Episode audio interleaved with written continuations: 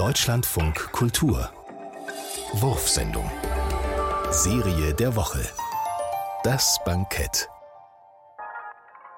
Fahrradsattel im Pelz. Sechs Fahrradsattel, 1,5 Kilogramm echter Pelz, fünf Zwiebeln, 100 Gramm Mayonnaise, 20 Milliliter Öl, Salz.